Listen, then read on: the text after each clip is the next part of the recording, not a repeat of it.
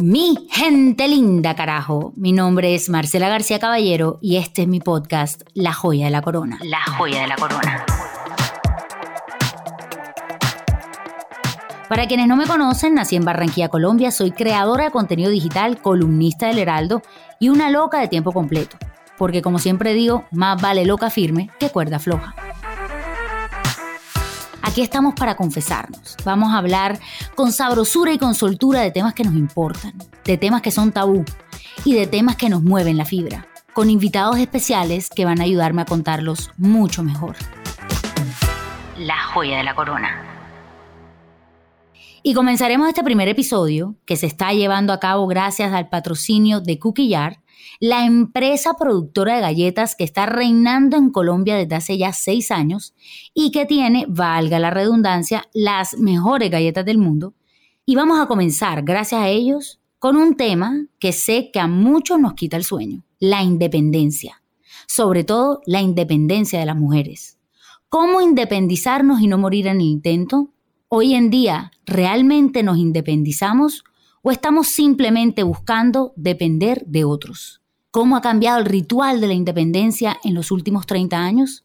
Todas estas preguntas y muchas más las discutiremos hoy, de la mano de una de las mujeres más importantes de mi vida, la que ha trazado el camino para mí y la que sé que tiene mucho por contar y por aportar. Así que sin más preámbulos, le doy la bienvenida a este primer episodio de La Joya de la Corona, a la que tanto piden a diario en mis redes sociales, a la que nada le ha quedado grande, a la abogada, a la esposa, a la mamá, a la abuela y a la mujer que dice las cosas como son, sin adornarlas y con mucha convicción. Esa es mi mamá. Mireya Caballero Pérez, alias Mirela Caballero. Bienvenida a la joya de la corona. Hombre, con ese introito, ¿qué más puedo decir? bueno, mm, muchísimas gracias por esta invitación y sobre todo por ser la primera y por estar de primero en todas partes de tu vida. Claro que sí, mami. y debido a que este episodio trata sobre la independencia, te voy a hacer esta primera pregunta. ¿Cómo te independizaste tú de mis abuelos? Es decir, ¿cómo se independizaba la gente en tu época? Casándose, de la única manera que se podía independizar porque nosotros no, no podíamos salir de la casa sino vestidas de novia. De blanco. Y de blanco, obvio. De muy blanco, de muy blanco. de muy blanco. ¿Y cómo conociste tú a mi, a mi papá, o sea, a tu esposo? Bueno, realmente yo lo conocía de vista, se puede decir pero nuestro verdadero encuentro fue en la universidad porque coincidimos en estudiar la misma carrera, en, la misma universidad y en la misma clase. Entonces, al principio, pues no hubo ningún flechazo, ni mucho menos, más, a mí no me gustaba, ni, ni, ni yo a él. Yo le parecía muy, zapa y a mí me parecía muy de esos peladitos ahí que quién sabe qué. Era un filipichín, como le decía mi mamá. No veías proyección ahí, no, veías al comienzo. No, el primer, primer año nada que ver eh, con sueco, camisa corta, pelo largo, no, no, no, no, yo nada que ver conmigo. Pero con el tiempo y a, fuerza de mirarte cada día y de escucharlo y de estar, con, estar estudiando juntos, pues nos empezamos como a gustar y nos enamoramos y desde entonces pues mi vida ha estado en, en torno a él y yo en, la de, y yo en torno a la de él, pues de los años que llevo de vida, más de la mitad lo he vivido a su lado. ¿Y cómo tomaron esa decisión de casarse? ¿Cómo llegaron a eso? Eso se llega por obvias razones. Ya uno ya, en ese momento ya llevábamos siete años de amor. O sea, en el caso mío era una necesidad casarse. Pero mm, les voy a decir la verdad, yo no me quería casar. No me quería, quería casar. No. Yo no me quería casar porque me parecía mucho más rico estar en mi casa y que tenía todo y esa angustia de pensar, bueno, ¿y será que este señor sí me podrá mantener? Porque uno en ese momento pensaba era que los hombres lo mantenían, aunque yo pensaba diferente, pero siempre uno tiene como la influencia de que en última tú te vas a, a, trabajar y vas a tratar de ser autosuficiente, pero piensa siempre que la persona que tiene al lado es la que te va a dar el verdadero soporte. Entonces, eso en, en esos momentos me entraba como pánico porque como éramos de la misma edad, yo no veía su, cuál era y su Filipichín. Mi Filipichín ya estaba más gruesito, ya estaba más hombre. Entonces ya en ese, en ese momento, cuando ya llegó un momento en que me dijo, bueno, si no nos casamos, entonces yo me voy a vivir aparte y, y ya veremos si nos casamos o no. Y dije, no, no, no, espérate, esto hay que arreglarlo antes. Tomaron la decisión después y tomamos la decisión y la verdad muy feliz y muy contenta de haber haberlo escogido y que me haya escogido a mí. Y ahora que mencionas, mami, eso de era una necesidad casarse, te pregunto, ¿las mujeres podían salir, al, bueno, tú que vienes de Barranquilla y con una mentalidad, bueno, de la costa, las mujeres podían salir a la calle solas, es decir, sin la compañía de un hombre, ¿y cómo era el compromiso en esa época? Bueno, ya en, la época mía la cosa estaba un poco más liberada que la época de los papás de uno. en mi caso personal, a mí no me hubieran dejado salir ya solas con Augusto antes de los 22 años, por ahí yo creo, si me, lo hubiera, si me hubiera dejado. Pero es que yo me les adelanté y decidí estudiar una carrera que no estuviera en Barranquilla o que era muy difícil encontrar una universidad eh, para el derecho en Barranquilla, solamente había una. Y eso me, me, ayudó a pensar en que podía irme para Bogotá y que allá mi mamá y mi papá ya tenían que aceptar que yo pudiera estar sola. En ese momento yo no tenía ni novio ni, ni prospecto de novio, pero para ellos era, era inconcebible que la, la hija mujer se fuera a Bogotá a estudiar y no estudiara eh, al lado de ellos en Barranquilla. Por eso yo sí tuve como, como esa visión mucho más amplia que los demás, porque el haberme soltado y el haber llegado a Bogotá y haber empezado mi vida, mi vida mm, estudiantil, pues me ayudó mucho al prospecto de vida y, al deseo que yo tenía eh, en mi vida como, como joven en esos momentos. Pero las mujeres salían solas, o sea, sin, sin compañía de hombre, es decir, podían... Sí, no, no, a ver, ya te entiendo, no, nosotros no salíamos a los bares solas, o sea, era necesario inclusive para ir a una fiesta de clubes eh, o de familia o de quinceañeros, etcétera, era necesario tener un, un, parejo o por lo menos que ya le hubieran pedido las tandas para que uno no se sintiera sentada comiendo pavo. Entonces, el, eh, no había... de decir tanta cosa que no creo que todo el mundo entienda. Es que las, mujeres, las mujeres no eran las que sacaban a los hombres a bailar, sino los hombres a las mujeres. Y nosotros teníamos que esperar que buenamente llegara aquel señor, que, aquel, muchacho que le dijera a uno, mira, eh, ¿quieres bailar conmigo esta tarde? Y diría, no, pues sí, sí quiero bailar, pero no esta porque ya la tengo comprometida, más bien la próxima o la otra, dependiendo del éxito que tuviera la persona en ese momento para el baile, ¿no? En mi caso particular yo no tuve ningún problema porque yo sabía bailar y yo le seguía el paso a los, a los que me pusieran a bailar y por eso mis tandas estaban completas, pero no era fácil que nosotros dijéramos, como hoy en día uno sale y va a un, a un restaurante sola mujeres o va a un bar, no, eso era imposible porque eso se veía malísimo, eso era mujeres ya de un alcance que no, estaba bien visto, moralmente no estaba bien visto y los papás eran incapaces de dejarlo salir a uno. Es más, ir a una discoteca, eso era como para allá, para los 19, 20 años que pudieran entrar la primera vez a una discoteca una mujer de buenas costumbres. Pero cuando yo llegué a Bogotá, pues e, esa buena costumbre la tuve, tuve que, que, cambiarla porque ya en Bogotá era otro cuento, ya ya sí uno salía con el parejo, no sola, pero sí con el parejo a la discoteca a los restaurantes y a todas partes iba ya sola con, con, los amigos o con el novio.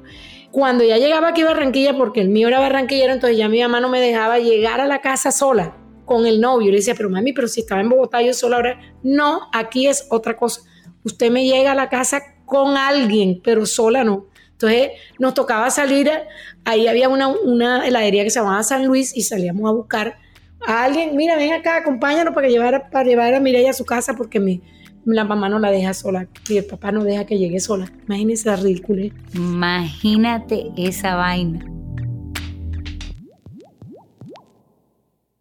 ¿Cómo era el compromiso en esa época? O sea, entonces, ¿cómo, cómo la no, gente...? además que no, era como ahora, que que, bueno, es que hoy en día ese compromiso ya está en no sé qué parte y allá entonces es que le, le dicen que se casen. Bueno, una cosa que ya está totalmente diferente porque tenían, tienen ahora que buscarle algo, algo, de sentido a esa unión tan fuerte que tienen hoy en día. Entonces a nosotros simplemente llegaban a la casa y le decían al papá que querían casarse con su hija y entonces el papá decía, bueno, sí, pero cómo de qué van a vivir y cómo es su futuro, etcétera, etcétera.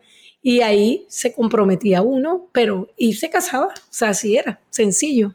¿Y tenías amigas que, digamos, escogieron otros caminos y cómo veían ustedes esas decisiones de las personas? Es decir, que una mujer no se casara y decidiera quedarse soltera, por pocas, Pocas, pero sí, las, sí hubo, una por obligación y otra por convicción. Por obligación porque no, nadie la acercó, el que se le acercaron nunca se le, no le gustó y no, no, no se sintieron, ni hubo nadie que les dijera que se casara Mucha comedera de pavo. sí, el pavo quedó completo. Comieron mucho pavo. y, y, otra que, es que simplemente lo tomaron como una decisión de su vida. No le gustaba tener a alguien con compromiso, ni, ni tener hijos, ni pensar en una familia, porque no, no concebían la vida así. Y bueno, eso es respetable. Cada uno tiene que tomar las decisiones que quiera. Y hoy en día, luego de todo lo que has vivido conmigo, con mi hermana, con mi hermano, pero sobre todo conmigo, porque digamos que esta conversación es sobre tú y yo. ¿Qué piensas de cómo me logré independizar yo? Más bien, ¿qué piensas hoy en día, después de todo, Nunca ha sido, déjate de, de, cosas que de aquí no sale y no quiere ni salir. Eso no es verdad.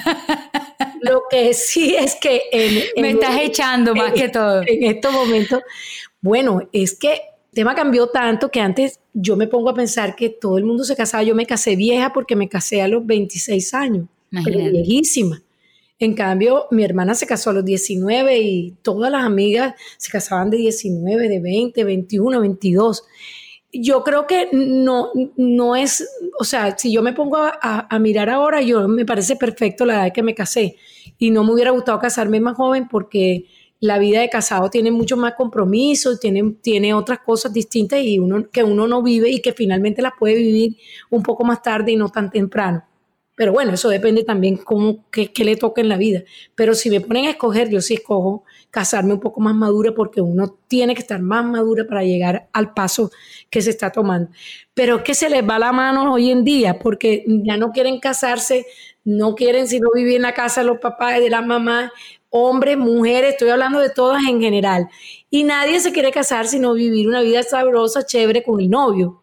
Entonces, bueno, eso está bueno, eso está muy rico y qué rico me hubiera pasado así, pero, pero ya es hora de que también entren en razón y se den cuenta que la vida es corta y que los hijos entonces lo van a tener casi de abuelos y tampoco es bueno porque uno está, la maternidad está hecha para hacerlo joven. Y Dios le da a uno como la paciencia y como la fuerza y como así como la preparación del cuerpo para tener un hijo a la mujer, así le da uno la preparación para la crianza de los hijos. Y si tú lo coges muy, muy viejo, también te coges muy cansado y ya de pronto no te va a ir tan bien y además puedes dejar al hijo huérfano más temprano, aunque eh, en promedio, ¿no? Las probabilidades son más fuertes de que lo deje entre más viejo estés casándote, más, más posibilidades tienes de dejarlo solo. Entonces también hay que pensar en todas esas cosas, no, no abusar. Siempre tiene que haber un término medio, ni mucho ni poco. ¿Y qué piensas? Pero no me respondió la pregunta. ¿Qué piensas hoy en día del arrejuntamiento? Oye, ¿por qué le diste tanta vuelta para llegar? Bueno, yo realmente, para llegar a, esta, a este momento de mi vida, tuve que pasar por muchas etapas hasta que mm, no, pues la edad la edad se impone, como dicen por ahí. Yo esto no lo hubiera aceptado a los 18 años, pero mejor dicho, primero muerta, antes de aceptar que, lo que está haciendo Marcela hoy. Pero ya yo, a la edad que tiene ella, ya, ¿qué, voy a, ¿qué le voy a cuidar y qué voy a hacer si esa es su vida ya, ya una mujer hecha y derecha? Entonces también no es fácil para nosotros que, vivimos otra época aceptar todo lo que uno ve hoy en día pero tampoco se puede uno aislar de las realidades. Entonces ya uno se va frescurizando y se va volviendo, no, niña, si la tuya, ah, sí, la mía también vive, y tú, no, tú también. ¿Y dónde vive? No, allá en, Estados Unidos, y la otra no, en, en México. O sea, eh, ya esto vuelve una, una recocha completa, entonces, pues ya uno, ¿qué más le puede quedar sino eso? Eso sí, en determinadas edades, insisto que la edad sí no pasa de moda porque tú no le puedes hacer esto o, no puedes, de acuerdo lo que yo pienso y lo que les aconsejo, es que siempre tiene que haber un límite. Es decir, todas esas cosas se pueden hacer, pero antes de para mí antes de los 18 no debería ser. Después de los 18, cada niña hace lo que quiere con su vida, con su alma, con su cuerpo, porque ya uno la educó y le dio, le dio todo lo que le tenía que dar como, como mamá o como papá en, en ese sentido de autocontrol y autorresponsabilidad. Pero tampoco se les vaya la mano que desde que están de 12, 11, 13 años, ah, no, no, que como esa es la vida y como todo el mundo así, no, todo el mundo no. Aquí las cosas son distintas y uno tiene que dejar sentado unas bases y educar. Y decir no es educar. Después de eso, cuando ya están mayores, cuando ya han salido de la casa, cuando están en, en otra parte distinta a la de uno, bueno, ya ellos tienen que, que mirar qué hacen con su propia vida. Pero antes no tú eras tesa, que tú eras tesa, yo quiero decir. Y en eso no me arrepiento y por eso yo ahora soy flexible, porque ya yo, tomé, yo hice lo que tenía que hacer hasta los 18. Y a los 18 ya decía, hasta aquí llegué. Verán a ver qué hacen porque ya ya saben lo que es bueno y lo que es malo. Pero no a lo, pero yo sí me criticaba mucho a unas amigas o con mamás de las niñas que eh, eran muy liberales y que, que los noviecitos estuvieran con ella y la sacaran y la llevaran a toda parte. No, no, no, no, no, no, no. Aquí no. Aquí eso no se da de esa manera, sino con mis reglas y con mis normas. Y fíjate, funcionó. Funcionó porque ya a esta hora de la vida, ya yo lo que tengo una tranquilidad y una paz de que la persona que está escogiendo es la persona que es o que puede ser el padre de los hijos, como siempre les dije. Nunca se metan sino con alguien que consideren que puede ser el padre de sus hijos. Eso es verdad, eso es verdad. Y también te lo agradezco. Te lo agradezco hoy en día. Antes lo sufría bastante. Les daba ira. Me daba ira, me daba ira. El mundo, le digo, sí, mi amor, todo el mundo. me recogías a las 12 de la noche en los quinceañeros, no me dejabas montarme en el carro de mis amigos, no podíamos tener novio. Dios mío, esta mujer, a nosotros, mi hermana y yo, sufríamos, nos agarrábamos los pelos. Si el muchacho en Semana Santa iba para Santa Marta, entonces mi mamá hacía todo para irnos para Cartagena, para que entonces no nos cruzáramos. Era una cosa demasiado, demasiado estricta, pero yo sí te agradezco que por lo menos, y pues también creo que hablo en el nombre de mi, hermana, que nos hayas dado bases para saber respetarnos, que yo creo que eso sí es importante y saber que tenemos valor y que merecemos lo mejor y sobre todo viendo un ejemplo como mi papá te trataba a ti, yo creo que nosotros crecimos con un buen ejemplo de hombre y por eso creo o espero que hayamos elegido bien. Eso nunca sabe por lo general uno, uno elige mucho sobre el ejemplo que ha recibido en casa. Uno va buscando identificaciones. Ah, si a ti te gusta mucho cómo era tu papá, busca una persona que tenga cosas como tu papá. O, y lo que no te gusta, busca que no se parezca en eso. Y viceversa, o la mamá o el hombre está buscando una mujer que se parece a la mamá, pero que no tenga esto, pero que sí tenga esto otro. Entonces, realmente uno lo único que tiene que hacer es dar buen ejemplo siempre porque no sabe en el futuro por dónde van a coger los hijos. Pero entre más ejemplos haya, menos posibilidades hay de, equivocarse. Eso es verdad. Y bueno, antes de seguir, quiero darle nuevamente las gracias a Cuquillar por hacer este espacio posible. Mami, yo qué tanto como Cuquillar. Uy, no, mija, tanto que esto es una cosa que cuando yo la veo venir ya no es que no me guste, es que ya no lo puedo ver más. so ya llegaba esa caja color verdemente y mi mamá decía, Dios mío, aquí otra vez, otra, otra vez. Bueno, hoy, hoy, hoy, y Camilo, mi hermano también, somos en esta casa fan de Cuquillar y sobre todo, yo sobre todo la Red Velvet, mami, ¿verdad? Sí. La que es moradita, la roja, esa, esa es la que me gusta a mí. Que recomiendo que prueben y sobre todo, muchísimas gracias por haber creído en mí y hacer este momento posible. La joya de la corona. Y ahora sí, vamos como con una tónica diferente. ¿Qué consejos nos darías tú con tu experiencia, con todo lo que has vivido, a las mujeres de hoy en día? ¿Te parece que las relaciones funcionaban mejor antes o ahora? Hombre, yo les aconsejo que traten de ser independientes, pero sin exceder, sin que se les vaya la mano. Porque finalmente uno como mujer tiene un rol dentro de la familia y el hombre tiene otro rol. ¿Que pueden estar invertidos? Sí. ¿Que pueden ser complementarios? Sí pero uno no puede pensar que lo bueno es ser totalmente independiente y que yo no tengo que ver con qué, es lo que hace el otro. No, uno como mujer debe siempre ser la cabeza del hogar, debe ser la persona que, que, que ser el tronco de la familia. Y como tal, atenta, dedicada a los hijos. O sea, uno como mujer le tocó, le tocó una vida más difícil que a las mamás. Digamos que a mí en la generación de mi mamá, porque la generación de mi mamá estaban pendientes solamente de los hijos y del marido, pero ella le llegara a la chequera y simplemente ella, ella eh, giraban.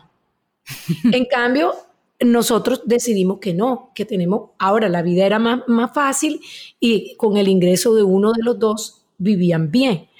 Hoy en día, con el ingreso de uno, muy difícilmente se vive y los dos tienen que trabajar, los dos tienen que hacer su proyecto de vida y los dos tienen que complementarse. Eso tiene su parte positiva y su parte negativa. Su parte positiva es que uno sí le, le, le ayuda mucho su autoestima, a sentirse segura, a ser más feliz, a, desarrollarse y a, y a realizarse como mujer y profesionalmente. Pero también tienes que realizarte como esposa y madre de los hijos.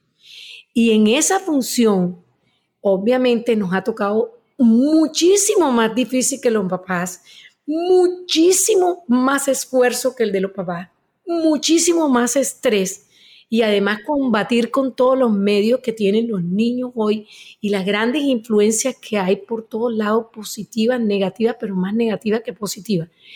Entonces, el reto como mujer ha sido verdaderamente heroico. Yo por eso les digo que me parece súper bien porque además uno en la relación de pareja ayuda mucho tener un trabajo, ayuda mucho esforzarse porque tienes hasta más temas de conversación, tienes cosas en común. Tú luchas por algo, el otro te ayuda, tú le ayudas, tienen una relación mucho más eh, fluida y en, en el matrimonio la, el tema es buscar que nunca se apague ni el amor y que no exista la monotonía, porque eso es lo que lleva a que se vaya desvaneciendo en la relación y se acaben las relaciones. Y finalmente, quiero decirles, salvo de que verdaderamente se enfrenten a una mala suerte, pero tú tienes una persona que escoge y esa persona tiene unas cualidades y tiene unos defectos. Todos tenemos grandes cualidades y todos tenemos grandes defectos. Entonces, si tú cambias de pareja, ¿qué vas a cambiar? Vas a cambiar los defectos y las cualidades de uno por los defectos y las cualidades de otro. Entonces te va a gustar más la cualidad que tenía aquel y te va a gustar menos el defecto que tiene este. Entonces ya no sabes ni cuál es cuál. ¿Para qué? Si además es un pésimo negocio financiero, pésimo negocio como, como familia, para los hijos pésimo. Entonces, más bien cultiven el amor, cultívense ustedes, siempre sean, sean ustedes y además siéntanse bien, mm, eh, como te digo, con ustedes mismas, siéntanse berracas, siéntanse eh, que, seguras. Yo, por ejemplo, nunca he tenido inseguridad ni, ni siquiera de celos de hombre, de mujer. Yo nunca he tenido celos como mujer. ¿Por qué? Porque yo pienso que igual a mí me tienen que cuidar. O sea, ¿por qué uno tiene que pensar que, el hombre es el que, el que... No, no, no, no, no, no. Aquí el cuentecito se acaba. Todos tenemos las mismas posibilidades de levantarnos lo que querramos y ustedes también. Entonces, lo mejor que podemos hacer es que nos levantemos mutuamente y que estemos contentos con lo que tenemos porque esto fue lo que escogemos y esto es lo que hay. esto es lo que hay y lo que hay hay que valorarlo y hay que saberlo disfrutar. Para quienes nos están escuchando, esto es muy importante para mí contarlo y es a pesar de que mi mamá viene de una casa muy conservadora, costeña, de valores que, que son de familia, donde hay que ser mamá, esposa. Mi mamá toda la vida trabajó, toda la vida, toda la vida ha sido berraca, toda la vida ha puesto, digamos, su grano de arena en esta casa. Y yo crecí, y mami, la verdad es que yo creo que, que yo nunca te he dicho esto, pero yo crecí viendo una mujer que no estaba en un tampoco en una posición de sumisión, jamás, jamás y nunca. Si creo, y esto que mi papá me perdone, por la que maneja la plata quieres tú. la que maneja la plata quieres tú, la verdad, bueno, más o menos tú sabes que sí, tú sabes cómo entra, dónde sale todo. Y, y yo creo que, que mi mamá es, aparte de ser mamá, esposa, mi mamá también la ha ido muy bien en la vida como empresaria, como, mejor dicho, tuviste posiciones... Como ejecutiva, porque nosotros, como ejecutiva. nosotros éramos más ejecutivas que empresarias, hoy son más empresarios que ejecutivos. Entonces claro. hay una gran diferencia, pero bueno, yo, creo, que, eso también, yo creo que eso también hizo que mi papá te admirara mucho. Eh, eh, a eso les iba a decir, mira, uno siempre tiene que tener un punto de equilibrio que se llama admiración. Tiene que admirar a la persona con quien está uno. Y es muy importante que eso no se acabe. O sea, es que eh, el, la vida no puede ser solamente que, que, el uno es y el otro no, sino todo. Hay, hay relaciones donde la mujer es más fuerte que el hombre, hay otras en que el hombre es más fuerte que la mujer y hay otras en que los dos son equilibrados, digamos, los dos están en, en la misma posición. Y, y, en, y en todos ellos puede haber una relación perfecta. O sea, no necesariamente tiene que ser que lo ideal es esto o lo ideal es esto otro, no.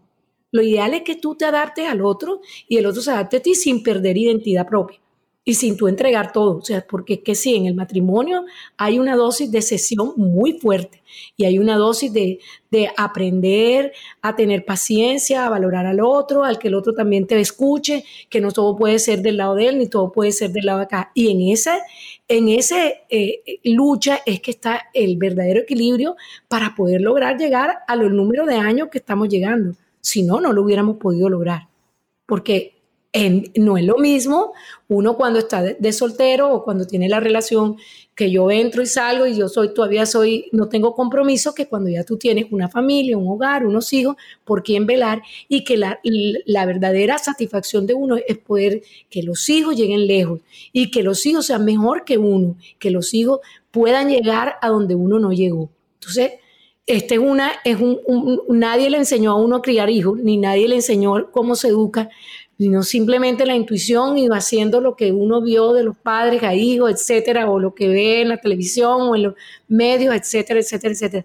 Pero lo más importante, lo más importante es que haya armonía en la pareja. De ahí se desprende lo demás. ¿Y cómo sientes tú, ya que hablamos de compromiso, hablamos de matrimonio, pero también hay muchas mujeres que escogen estar solas, hay muchas mujeres que, que se sienten que digamos que han alcanzado la felicidad con su absoluta independencia. Es válido porque esos, esas son personas que no, no, tienen concebida la idea de estar ni detrás de, una casa, ni pendiente de una casa, ni pendiente de unos hijos, ni pendiente de un colegio, ni sino realizarse solamente ellos profesionalmente y eso le da toda la, la satisfacción que quiere de su vida. Perfecto. Es que nada, no hay modelos que sean exclusivos ni, ni, ni, tienen que ser lo que verdaderamente tienen que ser o si no, no son. No. Eso ya cambió. Antes era muy distinto. Es más, uno tampoco se puede comparar con nadie, no tiene por qué compararse, ni para adelante, ni para atrás, ni, ni con el matrimonio de al lado, ni con el vecino, ni con nadie. Porque cuando tú empiezas a hacer ese tipo de comparaciones, entonces empiezas a pensar que lo que tú tienes no es lo mejor.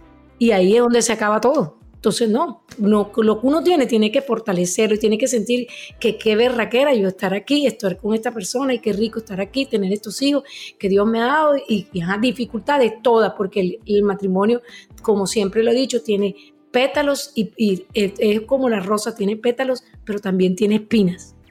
Y las espinas duelen y las espinas son fuertes, pero uno tiene que sobre ponerse a todo eso, tener a Dios siempre como el objetivo claro de la vida y el que nos acompaña y nos protege, porque los tiempos son de Dios, no son de uno. Y a veces uno cree que las cosas las puede solucionar y no las puede solucionar porque todavía Dios no ha permitido que eso sea así. O sea, así es. ¿Y tú crees, háblame de calzón quitado, Mirela Caballero, ¿tú crees que yo he logrado independizarme bien? De que pues, si me lo explican mejor. o sea, ¿tú crees que yo he logrado independizarme bien? O sea, ¿tú crees que hoy en día hay algo que es muy de mi generación y es que nos es, y tú lo decías, que casi que no, no, no, nos queremos ir de la casa de los papás o nos cuesta mucho trabajo o las cosas han cambiado tanto que, como dices tú, a ustedes les tocaba un poco más fácil hacer, em, eh, digamos, digamos que se vivía con menos. Hoy en día yo siento que se vive con más y estamos como a la expectativa de tener tanto. Consumismo. El consumismo es lo que ha hecho que la gente le tenga mucho miedo a, a, independizarse, como dices tú, de, eh, o a irse con alguien o, o a, o a casarse, etcétera, porque están llenos de muchos compromisos, el mejor colegio, la mejor no sé qué, la mejor educación, todo el mundo a todo nivel, no estoy hablando ni siquiera todas las, las clases sociales que no deberían existir, pero que desafortunadamente económicamente existen, toda la clase económica, siempre está tratando uno de trabajar para darle más al hijo, para que pueda tener una mejor educación, para que pueda tener mejor tal cosa. Entonces, en este, en este estrés, o sea, en esta competencia, a veces nos estamos involucrando mucho más y estamos dejando lo, más importante de segundo y no de primero. Esta pandemia, esta pandemia ha hecho tocar fibra. Yo creo que todo pasa por algo. Y sí, esto es horrible, nosotros todo el mundo vive en angustia, todo el mundo vive pensando que somos vulnerables, que, que nos, nos, puede pasar, que mañana se nos puede morir alguien, que podemos morirnos nosotros mismos, que vamos a dejar esto, que esto otro, sí, pero también nos ha hecho ver que estábamos demasiado perdidos en las cosas superfluas y queremos ir otra vez a lo, a lo básico. Tenemos que buscar eh, esa relación mm, de sentimiento. Mira, hay mucho odio, mucha, mucha envidia, muchas cosas que, que, que las mismas redes nos están, están acabando con, con el ser humano porque nos están quitando lo bueno. Miren los niños, los niños nacen y crecen y están, cuando nacen todo es bueno para ellos nada es malo, todo es perfecto. ¿Y qué es lo que hace al hombre cuando se desarrolla? Es que se vuelve malo o que le empiezan a, a venir los malos sentimientos y las luchas y los deseos de tener lo de los demás. No, eso no debe existir. Uno debe trabajar porque lo que uno consiga con esfuerzo, con dedicación, con honestidad, eso sea más grande que cualquier otra cosa. A mí no me importa que el de al lado tenga esto, el otro tenga esto, el de abajo. No, vive con lo que tienes y sé feliz con lo que tienes porque eso es lo más importante. La familia. La familia, obvio, la familia es lo más importante. Pero entonces, ¿qué pasa? Eh, eh, en la época de, yo te, te, digo, en la época de nosotros, no había sino un almacén o dos almacenes, Rambler, yo les he hecho el cuento a ustedes siempre, y los zapatos eran los Croydon, y, y, y, la, la, ropa no las hacían en una costurera, una costurera que, que uno le hacía la ropa para todo el año, y ya, y era todo sencillo y mi mamá podía tener cinco o seis hijos y el otro tenía ocho y el otro tenía diez. Hoy dile a alguien que tenga más de dos. Dile a alguien que tenga más de dos para decir alguien quiere tener más de dos. Nadie. Claro que diciendo, para decirte verdad, no solamente por la parte económica, sino porque, uy, un embarazo es terrible. O sea, eso, Gracias por estimularme. el embarazo. El embarazo es muy lindo y todo, y uno, mejor dicho, lo más feliz por quedar embarazada, eso es lo más divino, tener un hijo divino y todo. Pero que no me digan que eso no, es, no es así como que, ah, se poco maluquera y todo lo que uno tiene que pasar y todo lo que uno tiene que sacrificar. Pero bueno, pero todo eso eh, pasa y a uno se le olvida y, y otra vez es eh, nada más pensar en que tiene uno una vida allá adentro es lo más maravilloso que hay. Entonces, lo uno por lo otro. Ahí como que la emparapetaste diplomáticamente. pero, claro, pero... ahora hablemos de algo bacano. Digamos que, que, hablemos de, ya que mencionaste el tema del compromiso, hablamos del tema de, de cambiar y de cambiar esa mentalidad de más, más, más. Yo estoy a punto de casarme y estoy a punto de casarme muy distinto de lo que yo pensé. Yo siempre creí que pues yo necesitaba una fiesta grande y una cantidad de invitados porque no sé por qué nos vamos como metiendo en esta burbuja de lo que creemos que necesitamos y a la larga, y si hay algo, como dices tú, que me ha dejado la pandemia, es saber que esas cosas son arandelas y que la realidad lo que importa es la familia, es estar unidos, es que la gente que uno lo quiera, te quiera independientemente si esté o no esté, y, y nada, de unirse para toda la vida con un compromiso que sea mucho más grande que, un, que una fiesta. Pero hablando de fiesta, yo quiero que terminemos con una así, con una nota bacana. Cuéntanos, Mirela Caballero, cómo fue tu matrimonio y cuenta el cuento cómo es. Bueno, yo, yo, le contaba que el señor Augusto era el que me decía que nos casáramos, ¿no? Y yo estaba un poquito reacia porque, ay, no, como que empezar esto, si será que se podemos de una vez, porque la verdad a uno le da miedo y eso es normal y uno no se quiere ir de su casa y le tiene guayabo a dejar a su mamá, a su papá, a todo su entorno. Y el día que nos fuimos a casar, este señor, cuando se ve, se ve con, con su, su frac puesto, que era el menor de tres hermanos y que era el que se iba a casar, se le salieron las lágrimas viéndose en el espejo y viendo a sus hermanos mayores, pues a su hermano mayor porque el otro es cura, el otro era cura y lo iba a casar, que él se iba a casar primero que su hermano. Entonces su abuelita le dijo, ay, mi hijito, ven acá, estás como nervioso, y le dio una pastillita de esas que tomaban las viejitas, la tomaban sobre todo en esa época, un ecuanil, de esos que, que mejor dicho, los dejaba uno fundido. Le ha dado la pastilla. Y llega el hombre a la Inmaculada, que además eh, eh, compró, alquiló un frac de paño, no sé cómo se le ocurrió la buena idea de traérselo de Bogotá de paño. No había aire en la, en la iglesia y el calor lo puso que todavía era sudar y sudar y sudar más la pastilla. Este hombre era llorar y llorar y llorar. Desde que entró a la iglesia entró llorando, salió llorando. Nos fuimos para la, para la fiesta y el hombre seguía llorando. Y dije, bueno, pero ven acá, ¿a ti qué te pasa? O sea, tú tanto cuento con, con casarte y ahora que puro llanto.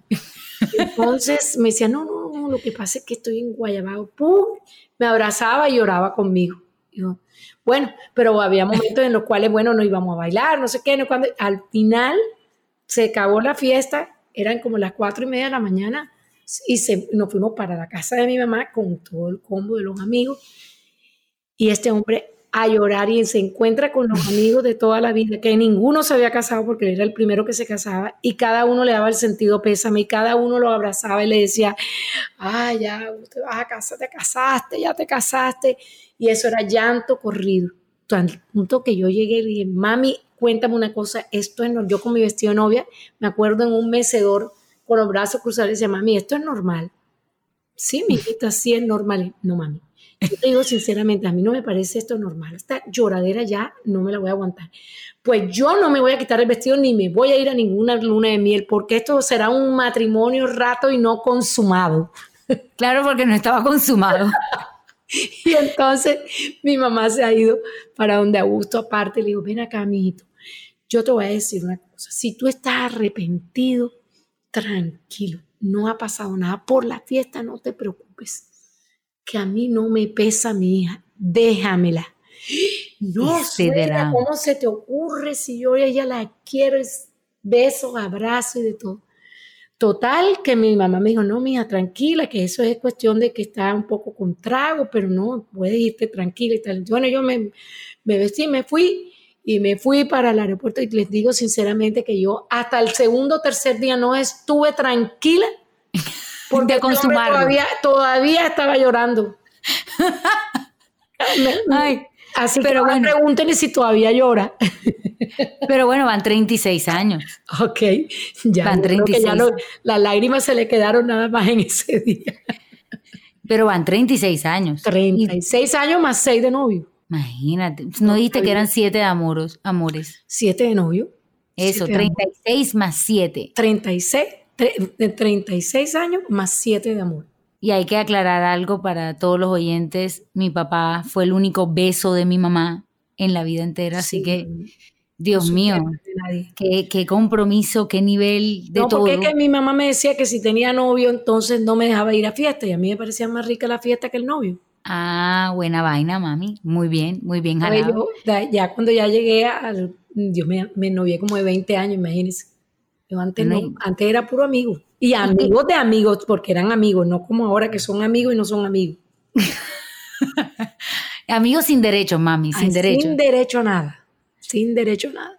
¿Y qué consejos ya, por último, qué consejos tienes para todas las personas que hoy nos comprometemos con alguien porque 36 años no vienen solos? Bueno, como les dije, lo primero que tiene que haber es amor, pero el amor hay que cultivarlo como las matas, como las plantas que hay que echarle agüita y hay que echarle abono y que uno hay, hay periodos malos, periodos buenos, pero que siempre tienen que estar unidos y por el mismo, en, hacia un mismo, los dos tienen que tender a lo mismo y estar comprometidos en lo mismo y tratar de que haya respeto y admiración en todo momento.